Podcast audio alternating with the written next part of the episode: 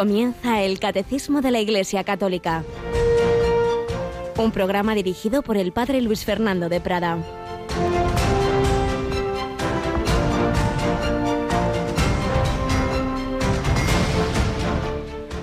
Si a alguno de vosotros le pide su hijo pan, le dará una piedra.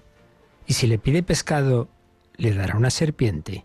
Pues si vosotros, aun siendo malos, sabéis dar cosas buenas a vuestros hijos, cuánto más vuestro Padre que está en los cielos dará cosas buenas a los que le piden. Alabado sean Jesús, María y José. Muy buenos días, queridísima familia de Radio María.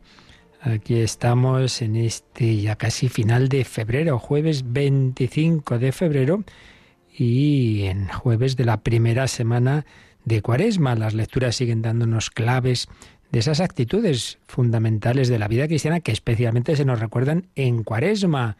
La dimensión vertical, ser de Dios, la oración, la dimensión horizontal, ser para los demás, la caridad, la dimensión evangelizadora y el cruce entre la dimensión vertical y la horizontal forma una cruz, la dimensión de abnegación, de cruz, de sacrificio, el ayuno, oración, limosna y ayuno. Pues bien, hoy se nos vuelve a insistir, como en días anteriores, cada día se ha ido hablando de una de estas actitudes, en la oración y concretamente en la oración de petición. Pedid y se os dará, buscad y encontraréis, llamad y se os abrirá. Ah, no, no, Padre, pues yo he pedido muchas veces esto, lo otro y no, no me lo ha dado Dios.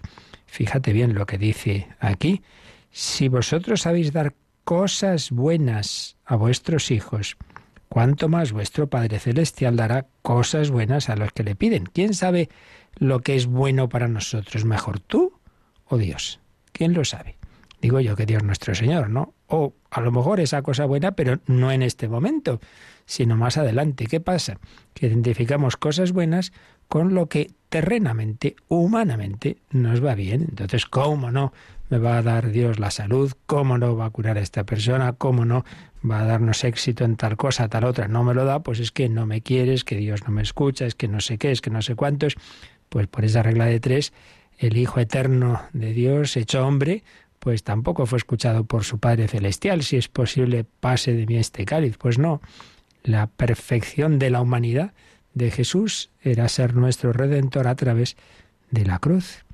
Y es que nos falta esa visión de fe. Si lo importante, lo bueno es aquello que nos madura, que nos hace santos, que nos acerca a Dios, que va incrementando nuestra capacidad de unión con Dios en la vida eterna. Claro, si no tenemos visión de eternidad, todo lo medimos por lo que es bueno o malo en esta vida, pues nada, no salen las cuentas, evidentemente. Pero el Padre Celestial sabe más, Dios sabe más, Dios es bueno más allá de los males que vemos en nuestro mundo, que por otro lado nunca lo olvidemos. Le echamos la culpa a Dios de cosas que hacemos nosotros y de que vivimos en, sociedad y que somos libres y que unos a otros nos influimos para bien y para mal. Dios tiene que arreglárselas, por así decir, para sacar bien del mal que hacemos, pero no le echemos a Él la culpa de esos males. Pues así se lo pedimos al Señor no cejar en la oración. Señor, aumentanos la fe, la confianza, oración. Bueno, y oración, pues también en Radio María se intensifica en este tiempo de cuaresma. Nos acompaña Yolanda Gómez. Buenos días, Yoli. Muy buenos días, Padre. Y ya empezamos el viernes pasado, mañana viernes de Cuaresma tendremos esa oración tan bella, ¿verdad?, en torno a la humanidad de Cristo y su pasión que es el Via Crucis. Esa oración que nos permite pues acompañarle en esos momentos y también pues estar allí con él, que es el Via Crucis y que vamos a rezar a las seis de la tarde lo, mañana viernes.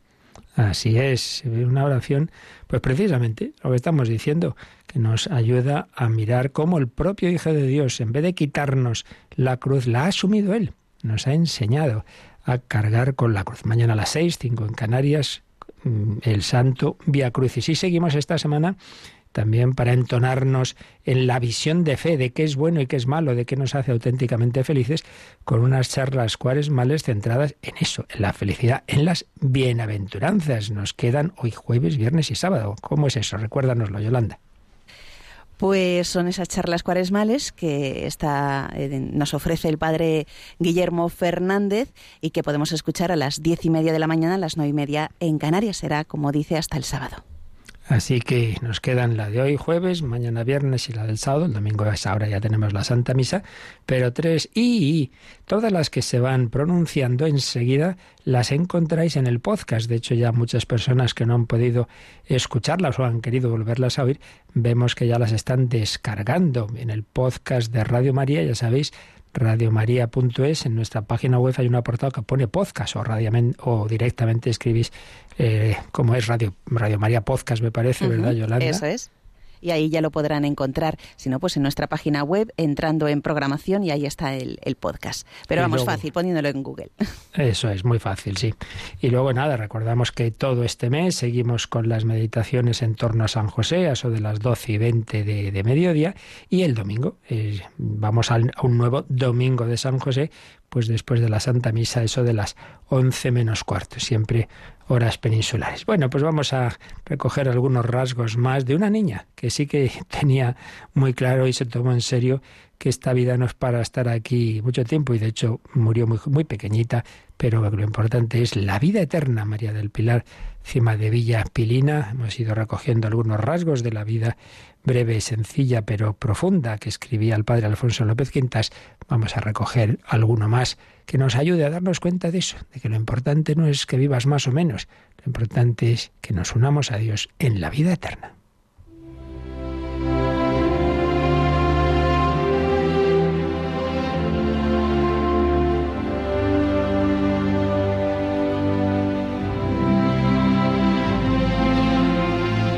María del Pilar Cima de Villa, Pilina, enferma misionera breve vida del padre Alfonso López Quintas que estamos resumiendo. Ya vimos pues los rasgos principales de esa vida y ahora algunas reflexiones que hacía el padre López Quintas fijándose en las virtudes, en las actitudes de esta niña. En primer lugar, sensibilidad religiosa.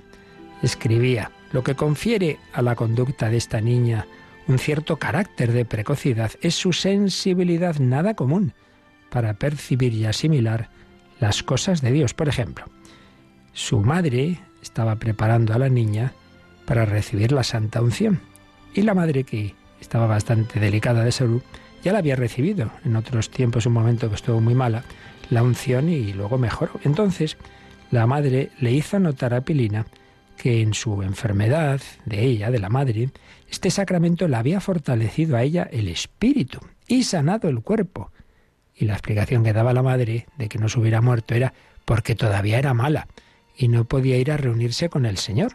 La madre se consideraba mala y que por eso el Señor dijo, no, no, todavía no estás preparada. La niña escuchó atentamente y no hizo comentario alguno. Tanto mayor fue la sorpresa de la madre cuando días más tarde le dijo la pequeña en un tono festivo, Mamá, alégrate, pues me acaba de decir Jesús que no dejó de llevarte por ser mala, sino porque en caso de haberte ido, ¿quién me iba a cuidar ahora? ¿Cómo se quedaría la madre? Que la niña había sentido que Jesús le había dicho eso. No, no. Dile a tu mamá que no es que era mala y por eso todavía tenía que quedarse en esta vida, sino porque la dejé para cuidarte. Multitud de bellos detalles atestiguan que era su alma tierra buena, en que germinaba la más insignificante semilla. Cierto día le había indicado su madre que debía pedir por su padre, debía rezar, para que el exceso de trabajo no lo llevara nunca a descuidar sus prácticas diarias de piedad. Como ya veíamos, realmente una familia profundamente cristiana, no precisamente lo que hoy tanto abunda. Pues bien, poco antes de morir, Pilina llamó a su padre con toda seriedad y le dijo, Papá, quiero que me prometas una cosa muy importante y que la cumplirás, aunque no me muera. Y es que no dejes de ir ningún día a misa ya a comulgar, aunque tengas que levantarte muy temprano. Madre mía, una niña que se está muriendo y que a su papá lo que le pide es eso, que tenga el trabajo que tenga, no deje de ir a misa y de comulgar todos los días. Aquí se animaban unos a otros, padres a hijos, hijos a padres, a la santidad.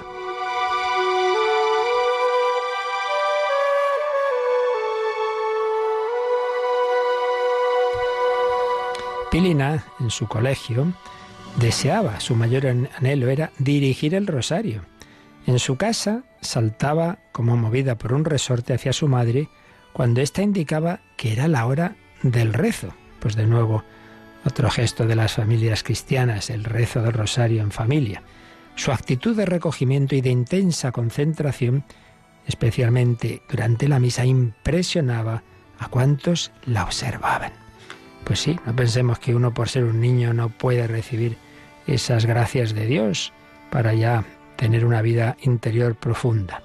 En una ocasión, al contemplar los juguetes y golosinas con que había sido obsequiada en el día de su onomástica, dijo a su madre, Mamá, ¿cuánta cuenta voy a tener que dar a Dios por tantos caprichos como tengo? Pero al instante agregó, Bueno, pero como también me manda Dios estos dolores y sacrificios, visión de fe. Los dolores, los sacrificios son regalos. Me viene a la mente que Santa Maravillas de Jesús, la Madre Maravillas, me contaban en un Carmelo que una vez que escribió al convento y era el cumpleaños de una de las monjas, le decía, y, y rezaré por la hermana tal, pidiendo de regalo al Señor, por regalo de cumpleaños, muchas cruces. No se nos ocurre eso a nosotros, ¿verdad? Visión de fe, la cruz no es algo negativo, es camino de santificación.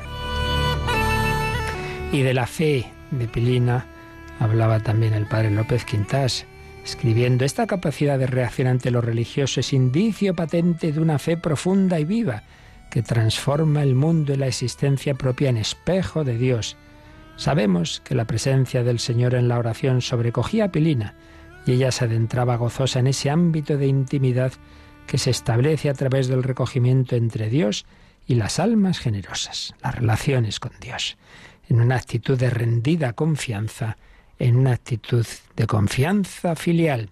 De ahí esa entrañable conjunción en su piedad de un respeto infinito al misterio del Altísimo y de una serenidad confiada en el trato con el Dios que se hizo por amor nuestro hermano. Eso debemos también nosotros conjugar el respeto, la adoración, oye, que no puedes tratar a Dios ahí como, como a un cualquiera, pero a la vez la confianza ante el Emmanuel, ante el Dios con nosotros.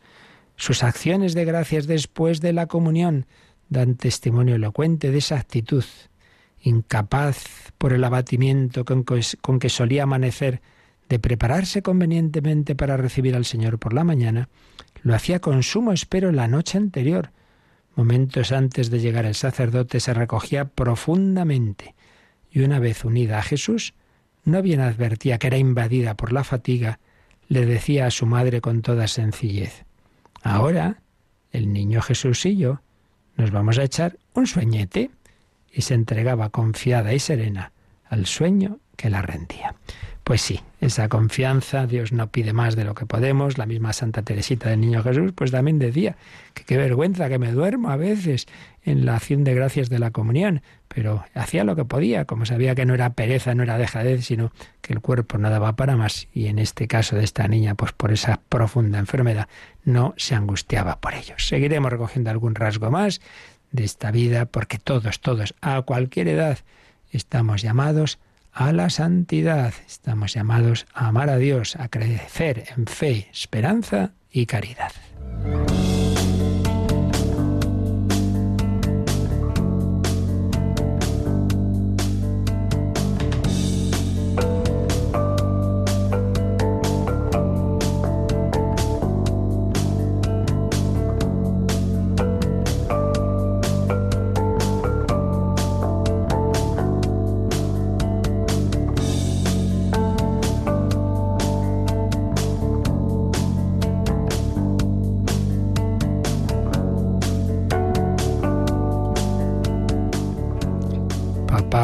Que me prometas que irás todos los días a misa y comulgarás, le decía Pilina ya muy cerca de la muerte a su padre. Los sacramentos, el principal camino de unión con el Señor. Bueno, pues os recuerdo una vez más que estamos comentando brevemente, sencillamente, la gran riqueza del catecismo de la Iglesia Católica, que tiene esas cuatro partes La primera, lo que creemos, el credo. Segunda, eso que creemos lo celebramos, se hace presente en la liturgia.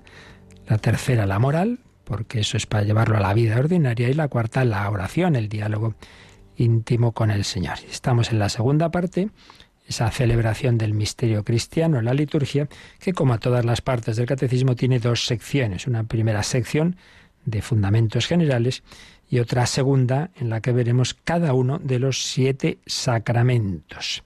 Estamos en la primera sección que a su vez tiene dos capítulos. El primero, pues de doctrina básica, de qué es la liturgia, que se titula El misterio pascual en el tiempo de la Iglesia. Y el segundo capítulo que veremos será la celebración sacramental del misterio pascual, donde pues recogeremos unos cuantos puntos fundamentales de qué es celebrar la liturgia, quién celebra, cómo se celebra, cuándo, dónde, y también pues cómo hay, divers, hay una unidad de, del misterio que se celebra en la liturgia y a la vez una diversidad de ritos.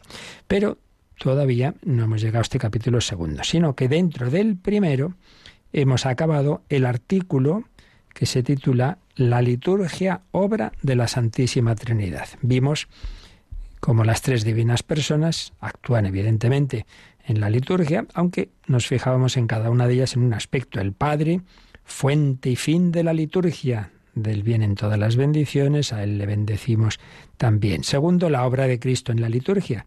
Cristo resucitado y vivo es realmente el liturgo con mayúsculas, el sumo sacerdote, el que hace presente los frutos de su redención. Y tercero, el Espíritu Santo y la Iglesia la Iglesia como instrumento del Espíritu Santo que nos da las gracias que necesitamos. Esto es lo que hemos visto hasta ahora. Pues bien, entramos en un siguiente artículo que se titula El misterio pascual en los sacramentos de la Iglesia. Es lo que se llama en la teología pues el tratado general de los sacramentos, los sacramentos en general, la sacramentología, es decir, antes de ver cada uno de los sacramentos, qué es lo que podemos decir en general de todos ellos, que es lo común a los sacramentos. Entonces, en este apartado, en este artículo, veremos a su vez estos pequeños subapartados. Los sacramentos de Cristo. Los sacramentos han sido instituidos por Cristo. Entonces vamos a ver la relación que tienen con nuestro Señor Jesucristo. Sacramentos de Cristo. Luego, sacramentos de la Iglesia. Los sacramentos generan la Iglesia y la Iglesia celebra los sacramentos. Luego, sacramentos de la fe, la relación profundísima entre fe y sacramentos. Luego, en cuarto lugar, sacramentos de la salvación.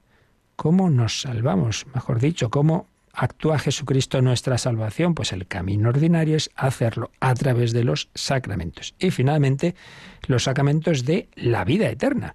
No lo olvidemos, todo, todo, todo, lo hemos dicho ya varias veces hoy, va ordenado a esa unión con, la Santísima Trinidad, una unión profunda, íntima en el amor que empieza en esta vida por la fe y la esperanza. La fe y la esperanza desaparecerán, pero quedará el amor todo encaminado a la vida eterna. Es lo que vamos a ver pero antes de estos apartados, sacramentos de Cristo, de la Iglesia, de la fe, de la salvación y de la vida eterna, antes de ello hay un, número introductorio. Pero antes de leer ese número, a su vez, voy a leer un poco resumida el, el prefacio de una obra extraordinaria del padre José Granados García, un tratado bastante reciente sobre este tema, Tratado General de los Sacramentos. Y en la introducción dice unas cosas bellas que vamos a, recoger. Eh, recordando que, Dante, en su maravillosa Divina Comedia, en el apartado sobre el cielo, pues ahí narra, Dante, nos cuenta eh, José Granados, el estupor del peregrino que llegando a San Pedro en Roma contempla el paño de la Verónica y sobre él los rasgos del rostro de Jesús y no se cansa de mirar y remirar la faz queriendo dejar impreso en su memoria el semblante del Salvador. Jesucristo, ¿era así entonces tu rostro? se pregunta ese peregrino según Dante. Estas líneas del poeta de Dante intrigaban a otro literato, este ya contemporáneo, a Jorge Luis Borges. Sin compartir la visión del Romero, él también desea, sin embargo, sus ojos, sus ojos de Cristo, y comenta, los hombres han perdido una cara, una cara irrecuperable, y todos querían ser aquel peregrino que en Roma ve el sudario de la Verónica y murmura con fe, Jesucristo, Dios mío, Dios verdadero, ¿así era pues tu, tu cara? Si realmente supiéramos cómo fue, sería nuestra la clave de las parábolas y sabríamos si el hijo del carpintero fue también el Hijo de Dios. Dos literatos, uno Dante medieval de profundísima fe y otro en cambio de nuestra época atribulada en, las dudas. Si realmente supiéramos cómo fue. Intuye Borges, sigue el padre Granados, en su ceguera una gran verdad, el sentido de las parábolas de Jesús, el intento que animaba sus viajes y milagros, la empresa misma que pretendía al morir sobre la cruz, su misterio último como Hijo de Dios. Todo esto podemos conocerlo por los Evangelios, pero a la vez se torna borroso y ambiguo sin el encuentro concreto con el Maestro, sin esa presencia. Si pudiéramos conversar con Él cara a cara durante unas horas, parece decir Borges, sus ojos y el timbre de su voz nos mostrarían de una vez por todas si sus claras verdades y su alta moral pueden regir los pasos concretos de una vida. Pues sí, aquí está la clave del cristianismo. Tenemos las parábolas de Cristo, nos falta su mirada. Tenemos sus mandatos, nos falta su voz. Tenemos la fuerza de su envío, nos falta el tacto de sus brazos. Sin esto segundo, lo primero pierde cimientos. Sí, doctrina clara, pero abstracta, moral alta, pero utópica, misión grande, pero irrelevante, pues bien, eso parece. Pero precisamente la respuesta de la teología a estas preguntas es el tratado de los sacramentos. En ellos se abre de generación en generación ese espacio que deseamos del encuentro con Cristo en la comunión de la Iglesia. El mensaje de Jesús se arraiga siempre en relaciones concretas que forjamos en nuestra carne. No, no, cristianismo no es una ideología, no es una doctrina abstracta. Esa clara doctrina, esa alta moral de Jesús, eh, se, se, presentan no como, como algo a lo que hay que tender así en vacío, sino como fundamento concreto para edificar la vida, pero en esa relación personal con Cristo. Los santos padres decían que el Hijo de Dios nunca abandonó la carne que una vez había asumido. No, no, no la abandonó, no es una cosa ahí desvaída. Mirad que dice Jesús resucitado que, que tengo carne que cuando se les aparece y creen que es un fantasma. No, no, no es un fantasma. Jesús no ha dejado atrás su carne, pero esa carne es también la nuestra.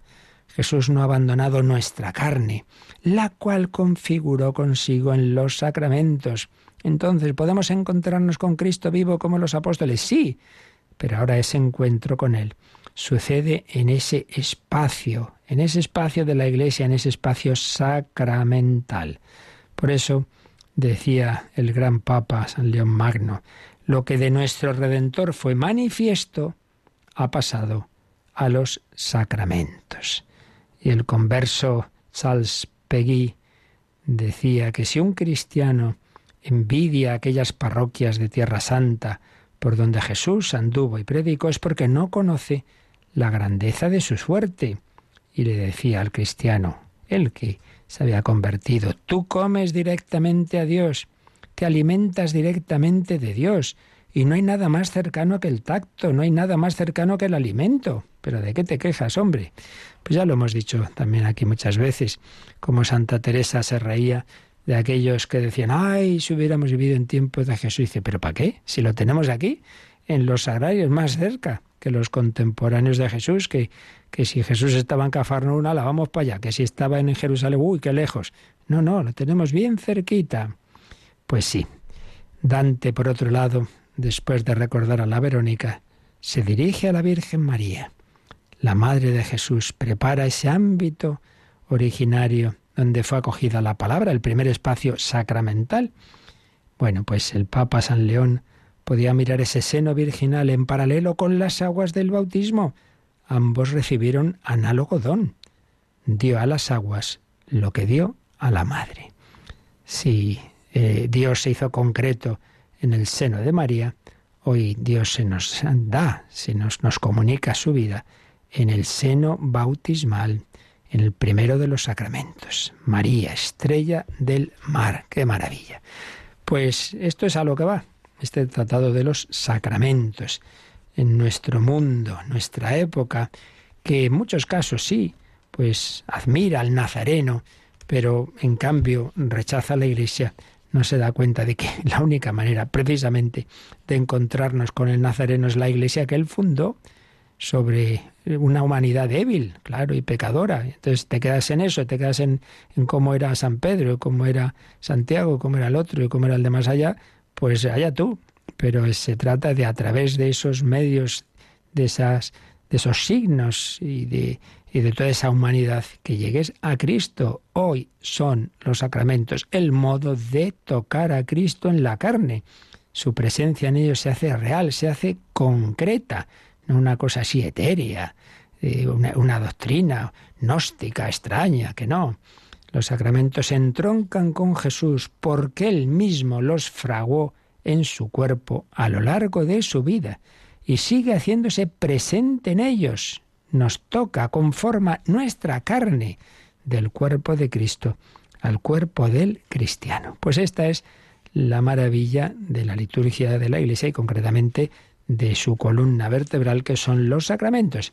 Esto es lo que ya hemos ido pues anticipando hablando de la liturgia en general, pero a partir de ahora vamos a ver ya más en concreto en los sacramentos. Bueno, pues tras esta bella introducción básicamente tomada de este manual al que volveremos con frecuencia en este apartado sobre los sacramentos, esta, esta obra de José Granados, Tratado General de los Sacramentos. Vamos ya, Yolanda, a leer este número introductorio a este artículo segundo, el 1113. Toda la vida litúrgica de la Iglesia gira en torno al sacrificio eucarístico y los sacramentos. Hay en la Iglesia siete sacramentos, bautismo, confirmación o crismación, Eucaristía, penitencia, unción de los enfermos, orden sacerdotal y matrimonio. En este artículo se trata de lo que es común a los siete sacramentos de la Iglesia desde el punto de vista doctrinal. Lo que les es común bajo el aspecto de la celebración se expondrá en el capítulo segundo y lo que es propio de cada uno de ellos será objeto de la segunda sección.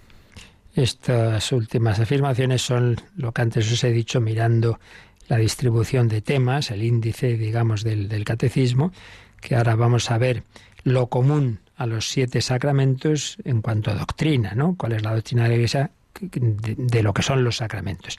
Y lo que luego veremos mm, cómo se celebran, la parte de celebración. Y ya después, más adelante, entraremos en la segunda sección de esta segunda parte del catecismo para ver cada sacramento en particular. Pero más allá de exponernos eh, cuál es el plan, digamos, de, de, la materia, antes ha hecho una afirmación, este número 1113, que es muy importante. Estamos hablando de la liturgia. Pues bien, nos dice, con cita, como en tantas otras ocasiones, de la Constitución Sacrosantum Concilium del Vaticano II, el primer documento que se aprobó en el Concilio Vaticano II fue el de la liturgia. Pues bien, en el número 6 de ese documento se dice esto que recoge el 1113 toda la vida litúrgica de la Iglesia gravita en torno al sacrificio eucarístico y los sacramentos. La columna vertebral, como decíamos, de la liturgia, que no son solo los sacramentos, hay más dimensiones, más aspectos, pero lo principal son los sacramentos, pero está muy bellamente expresado que no dice sin más los sacramentos, sino que pone también como centro de todo el sacrificio eucarístico. Y es que la Santa Misa, a eso se refiere, sacrificio eucarístico. Eso sí que es la corona de la joya de la corona. De los sacramentos. El más excelso y principal es la Eucaristía, que tiene varias dimensiones y la, la central de todas es ese sacrificio, esa manera asombrosa que Dios ha inventado, entre comillas, para hacer presente el momento central de nuestra redención, que fue la, la, muerte de Cristo en la cruz y su resurrección, el misterio pascual. Y de ahí brota todo lo demás. Ya veremos que hay, hay dos sacramentos que están clarísimamente muy tratados en todo el Nuevo Testamento y, anticipados, previamente también profetizados, que son el bautismo, puerta de todos los sacramentos, y la Eucaristía. Lo, lo esencial que vemos en la Eucaristía, como el Dios hecho hombre Jesús, que tiene cuerpo humano, cuerpo, sangre, alma y divinidad, eh, actúa eh, eh, hoy, desde que ya resucitó, el glorioso resucitado, ese cuerpo glorioso, esa, esa persona divina, pero que no deja su naturaleza humana, pues sigue actuando en la Iglesia y de manera muy especial en la Eucaristía. Y lo que vemos ahí, la forma de, de actuar del Señor en la Eucaristía nos ayuda a entender también los demás sacramentos, que, como veremos, pues a lo largo de la historia de la Iglesia, dentro de todas las cosas y todos los signos que nos dejó el Señor, pues se, vio que hay siete en particular directamente más entroncados con él, que son los más importantes. Y esos son lo que llamamos los sacramentos. Luego hay otros signos, luego hay otras muchas dimensiones en la Iglesia, pero eh, se fue precisando que mm, de, todo ello lo, principal son los siete sacramentos.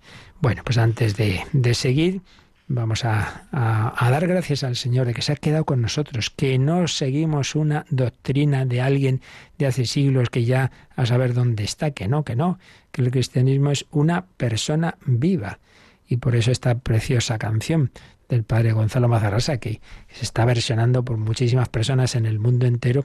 Aquí oímos esta versión de, de Alfonso Llana Moya. Me basta, me basta con saber que estás aquí porque Jesucristo está con nosotros, porque, porque no se ha ido, porque podemos, podemos. Es cierto, no, no de una manera de visión eh, como una persona humana que tengamos a nuestro lado, pero, pero ahí está esa humanidad de Cristo en la Eucaristía.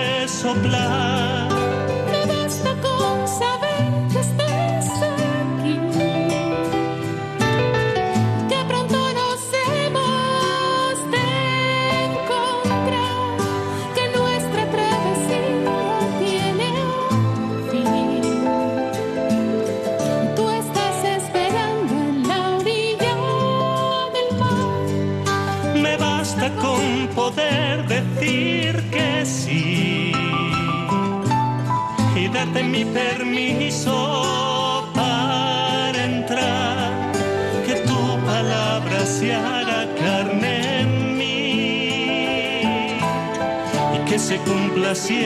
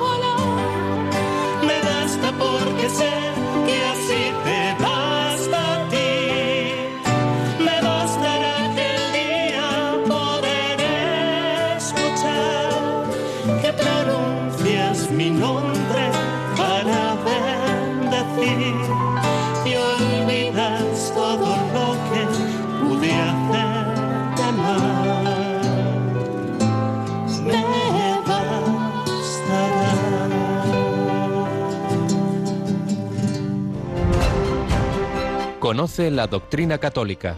Escucha el catecismo de 8 a 9 de la mañana, de 7 a 8 en Canarias. Y los sábados a la misma hora profundizamos en los temas tratados en el programa En torno al catecismo. Y a este respecto, tened en cuenta que en ese programa de los sábados en torno al catecismo estamos escuchando la reposición de unos programas realmente magníficos. Muchas personas ya me lo han comentado. Tenemos este año al padre Francesco Voltaggio, que es un sacerdote italiano, pero que habla muy bien español, que está en Tierra Santa y una vez al mes nos habla de, de una fiesta judía y relacionándola, claro, con su plenitud en el cristianismo y realmente con una profundidad extraordinaria. Y esas, esas catequesis eh, las estamos eh, volviendo a escuchar en ese programa en torno al catecismo y ayudan mucho para todo este tema que estamos viendo de la liturgia. Bien, pues hemos comenzado este artículo segundo con este número introductorio, el 1113. Al margen nos dice que podemos mirar cuando luego ya empecemos a ver los siete sacramentos, el, mm, dos- el 1210, que añade algún matiz más a esto. Vamos a leerlo también, Yolanda. 1210. Los sacramentos de la nueva ley fueron instituidos por Cristo y son siete, a saber, bautismo, confirmación, Eucaristía, penitencia, unción de los enfermos, orden sacerdotal y matrimonio. Los siete sacramentos corresponden a todas las etapas y todos los momentos importantes de la vida del cristiano. Dan nacimiento y crecimiento, curación y misión a la vida de fe de los cristianos. Hay aquí una cierta semejanza entre las etapas de la vida natural y las etapas de la vida espiritual. Así comienza esa otra sección, la segunda sección de, de, toda esta parte, en la que ya iremos viendo cada uno de los sacramentos. Pero es bueno que ya tengamos claro desde ahora esta idea que aquí señala, ¿no? Como el Señor, el Hijo de Dios, que se ha hecho hombre, que ha llevado una vida humana, también quiere relacionarse con nosotros en las diversas circunstancias de la vida humana, desde el principio, desde el nacimiento hasta el final. Entonces, esos sacramentos, nos dice este 2000, este 1210, corresponden a todos los momentos importantes de la vida del cristiano. Y habla de tres, tres palabras. Dice nacimiento y crecimiento, curación y misión. Y es que, pues ya veremos que dividimos los sacramentos en los de iniciación, Pues ¿cómo empieza un niño a vivir? Pues eso, que nace, que va creciendo. Bueno, pues también en la vida cristiana, sacramentos de iniciación, el bautismo, obviamente, es el nacimiento de la vida de la gracia, la confirmación, que profundiza el bautismo, que, que va creciendo esa vida que se había recibido, y cómo se alimenta en el día a día con la Eucaristía. Bautismo, confirmación, Eucaristía, sacramentos de iniciación. Pero luego el niño se pone malito, la curación, la curación pues también hay sacramentos de curación del alma y del cuerpo, la penitencia, reconciliación o confesión, y la unción de enfermos, sacramentos de curación. Pero cuando uno ya tiene una madurez, puede ser llamado por Dios a diversas vocaciones al servicio de la comunidad, tener una misión. Bueno, pues hay dos vocaciones, como es la del matrimonio y la del sacerdocio, que implican también un sacramento. Hay un tercer estado de vida, que es la vida consagrada, en el que no hay un sacramento como tal, es algo parecido. Eh, pero en, este, en estos otros casos del matrimonio y, de la, y del sacerdocio sí es necesario ese sacramento para esa misión. Bien, eso ya lo iremos viendo. Pero todavía a nivel introductorio de lo que es en general los sacramentos, vamos a retomar algo que ya dijimos en, al principio cuando estábamos hablando de la naturaleza de la liturgia, y es que la palabra sacramento tiene un sentido más amplio que simplemente los siete sacramentos. Y a este respecto voy a intentar resumir, lo que nos dé tiempo, una ponencia que tuvo años A en una en unas jornadas de, espiritualidad el padre Cándido Pozo, jesuita, un teólogo sabía muchísimo, ya falleció, y hablaba del misterio del culto santificante. Y pues comentaba esa, afirmación justamente de la Constitución Sacrosantum Concilium que hemos visto que recoge el catecismo, cuando nos habla de, cómo la vida litúrgica, su centro es el sacrificio eucarístico y los sacramentos. Entonces nos recordaba que hay un sentido de, de la palabra sacramento o, instrumento también que, que, es más amplio cuando el Concilio Vaticano II nos decía, nos decía que, que la, la humanidad, la humanidad de Cristo, su cuerpo, su alma, su humanidad, unida a la persona del Verbo, fue instrumento de nuestra salvación. Lo dice también esta Constitución Sacrosantum Concilium en el número 5. La humanidad de Cristo, unida a la persona. Ya vimos cuando tratamos de la Cristología que en Cristo hay una persona, hay un yo, hay un sujeto último de atribución, pero con dos naturalezas, la divina y la humana. Pues bien, la naturaleza humana, su humanidad, fue instrumento de nuestra salvación. Y también eh, hay otras palabras en la Constitución que dicen que en Cristo se realizó plenamente nuestra reconciliación y se nos dio la plenitud del culto divino. Entonces, en torno a estas dos citas, el Padre Pozo hace unas reflexiones. Por un lado, ¿qué significa eso de que la humanidad de Cristo es instrumento de nuestra salvación?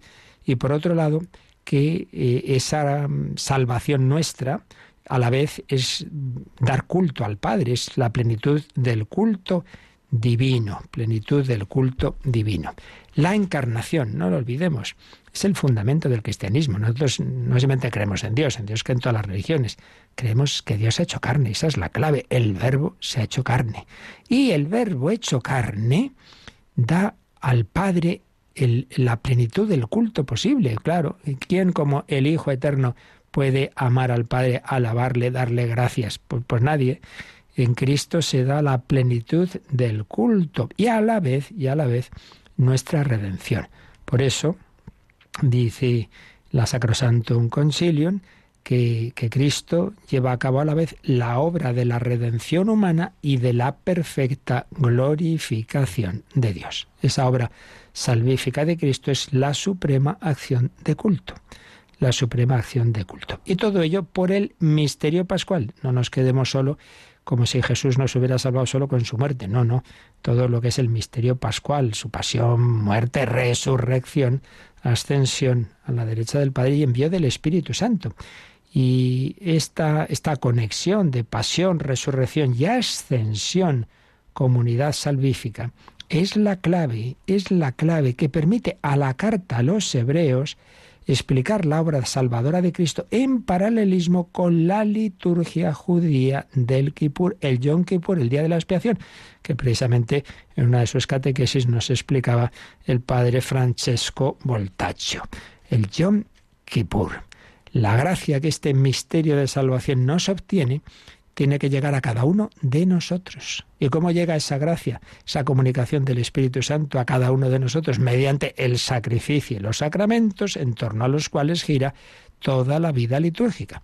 Estamos pues hablando no de una cosa accidental. Bueno, más o menos si tiene sacramentos es estupendo y si no, no pasa nada que no, que es fundamental. Pero ahora vamos a mirar, a volver al, concepto de sacramento en un sentido amplio en la teología católica en cuanto instrumento de gracia. Y aquí hay algo fundamental. Padre Pozo había estudiado mucho eh, la teología protestante y viendo lo que hay común y lo que hay de diferente. Y señalaba él y otros muchos teólogos, católicos y protestantes, de ambos lados, está, está claro que la línea divisoria fundamental entre la teología protestante clásica de Lutero, los principales autores y la católica, es si lo creado, lo, humano, lo, lo terreno, puede ser instrumento a través de lo cual Dios nos comunique su gracia. Nosotros decimos que sí.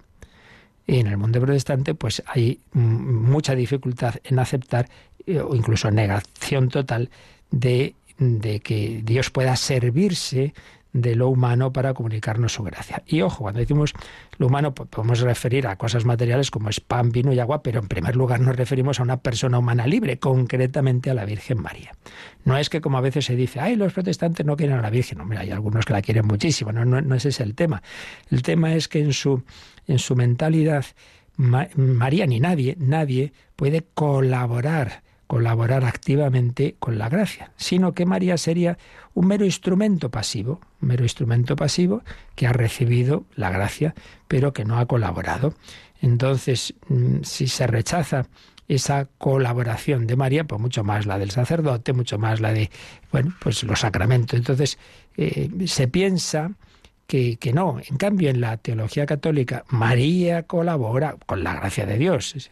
La gracia es la que hace desde el primer momento y de hecho la ha hecho inmaculada por, por, por pura misericordia. María no pudo hacer nada para ser inmaculada, ya lo sabemos. Pero movida por la gracia, siempre que la ha precedido, que la acompaña, sí, sí, pero hay algo humano, hay una respuesta humana libre que, que, María y todos nosotros estamos llamados a dar, a colaborar, a colaborar. Bueno, pues análogamente, análogamente, María es un instrumento libre y vivo, pero también hay instrumentos, elementos creados, el agua, el óleo, el pan y el vino, que no son libres, claro, pero que pueden ser instrumentos o vehículos a través de los cuales Dios, porque así lo ha querido, nos comunica su gracia, nos da esa amistad suya, el sacerdocio ministerial. En primer lugar, pues también recibimos esa capacidad para ser colaboradores de Dios. En cambio, pues todo este planteamiento ya digo que no tiene sentido en el protestantismo. María es pasiva, simplemente receptiva, el hombre tampoco coopera, simplemente recibe la predicación y entonces pues confía en que Cristo le salve y ya está. Pero mm, no, no existe esta idea. En cambio, el Vaticano II acentuó esta idea de instrumentalidad o sacramentalidad. Y ya veíamos en otro día que lo aplica en primer lugar a Cristo. Cristo es, dice el concilio, eh, como un sacramento, o sea, signo e instrumento de la unión íntima con Dios y de la unidad de todo el género humano. Cristo, proto-sacramento. Después la Iglesia, sacramento universal. Y luego ya después los siete sacramentos. Pero bueno, vamos a dejarlo aquí, seguiremos el próximo día, que esto es muy importante y no lo hagamos así deprisa y corriendo y tengamos un poquito de tiempo para responder a cuestiones, alguna cosa que quedaba pendiente y las que ahora queráis enviarnos como enseguida nos recuerdan. Participa en el programa con tus preguntas y dudas. Llama al 91005 9419 91005 9419. Puedes escribir un mail a catecismo arroba radiomaria.es o escribirnos un mensaje al teléfono de WhatsApp 668 594 383. 668 594 383. Y ese Jesucristo, estamos insistiendo en su humanidad, en su cuerpo, sangre, alma y divinidad. Por eso, como manera de convertir todo lo dicho en oración, vamos a rezar cantando el alma de Cristo.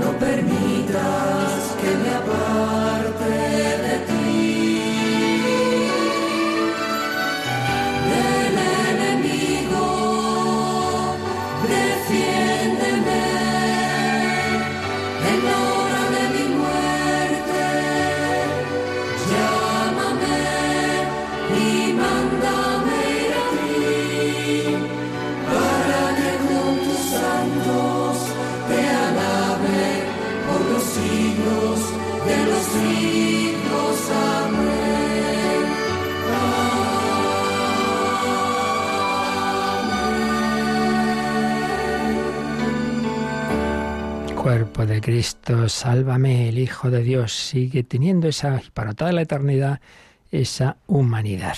Habíamos eh, respondido una pregunta, pero como son siempre cosas tan complejas, luego uno dice, uy madre, que no he dicho todo lo que, bueno, nunca lo haremos en unos minutos, pero voy a añadir algo a la pregunta que se nos hacía de cómo discernir la presencia del Espíritu Santo en nuestra vida, en nuestras acciones, para no caer en la soberbia de creer que es nuestra inteligencia, nuestra capacidad la que está presente. Bueno, dijimos como que muy importante, en efecto, el discernimiento y para ello, ante todo, invocar al Señor, la luz del Espíritu Santo, pedir consejo también, que eso ayuda mucho. Y bueno, pues como los autores espirituales, claro, al cabo de siglos, pues nos han dado una serie de claves, de orientaciones, particularmente pues autores como San Juan de la Cruz, Santa Teresa, y de una manera muy pedagógica y muy clara, las reglas de discernimiento de espíritus que San Ignacio Loyola nos pone en los ejercicios espirituales. Os comenté una de ellas muy importante, ¿no? Cuando una persona pues va avanzando en la vida espiritual y verdaderamente tiene deseo de Dios, aquellas cosas, aquellos movimientos, aquellos pensamientos que ve, que le, que le animan, que le, que le dan ánimo, entusiasmo, alegría, etcétera, pues hombre, parece claro que vienen de Dios. Pero si algo, aunque aparentemente sea muy bueno y muy, teóricamente está muy bien, pero si al final a uno le agobia, le, desanima, no, esto es demasiado para mí, le pone triste, uy, eso más bien viene del malino. Simplemente añadir, como aquí hablaba de, de si hacemos cosas y que caemos en la soberbia y tal, añadir algo. Nosotros en, nuestra vida, a lo largo de nuestra vida, Nunca las cosas, salvo que uno esté ya al colmo de la santidad, a punto de, de caramelo para morirse y irse al cielo, pues nunca son al cien por cien puras o todo del Espíritu Santo, todo malísimo, ¿no? Normalmente hay una mezcla. Entonces, el santo más santo, pero que todavía no ha llegado a la plenitud de la santidad a la que Dios le invita, pues es inevitable que, que sí, que haga las cosas por amor de Dios, del próximo, etc., pero que pueda, que, que, que quede todavía por hablar de alguna forma, un porcentaje de, bueno, pues de eso, de soberbia. ¿eh? Eso hasta el final de la vida hay algo, de que uno se apoya demasiado en sí mismo, tiene un concepto de sí elevado, etcétera, etcétera.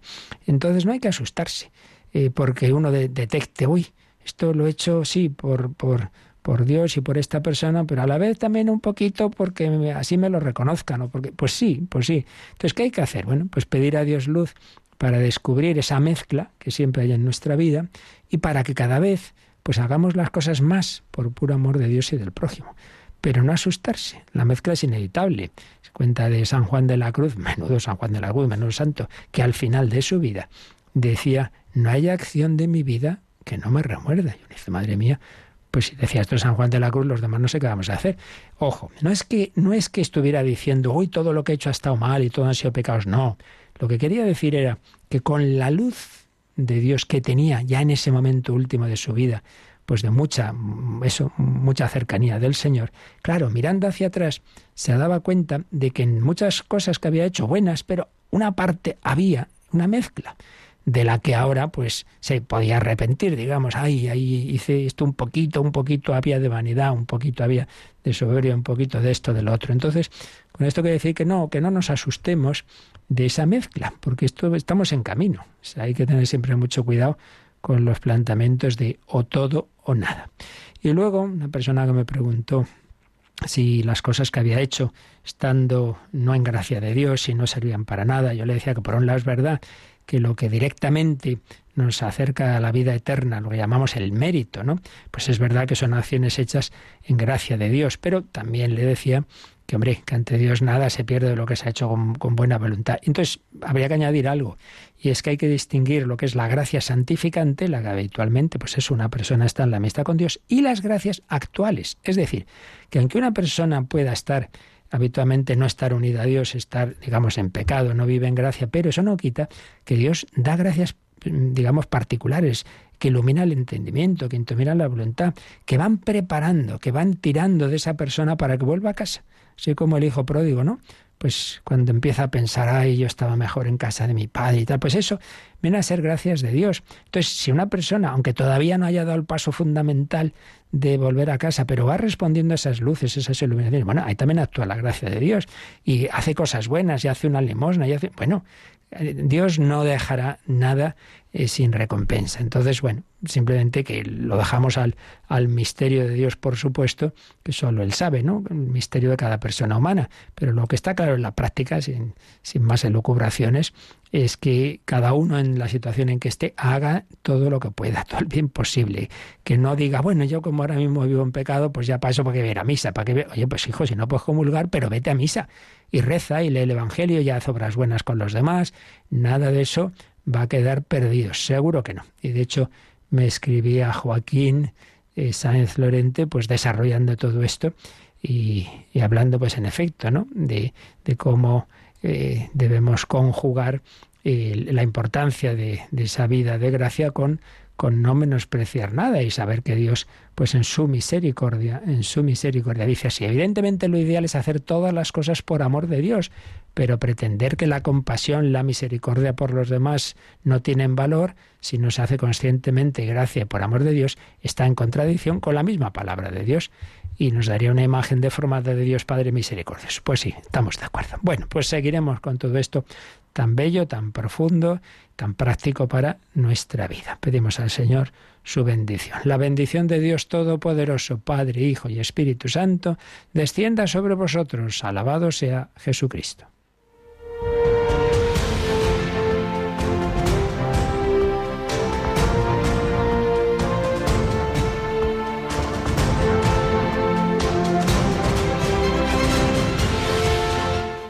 Escuchado en Radio María el Catecismo de la Iglesia Católica, un programa dirigido por el Padre Luis Fernando de Prada.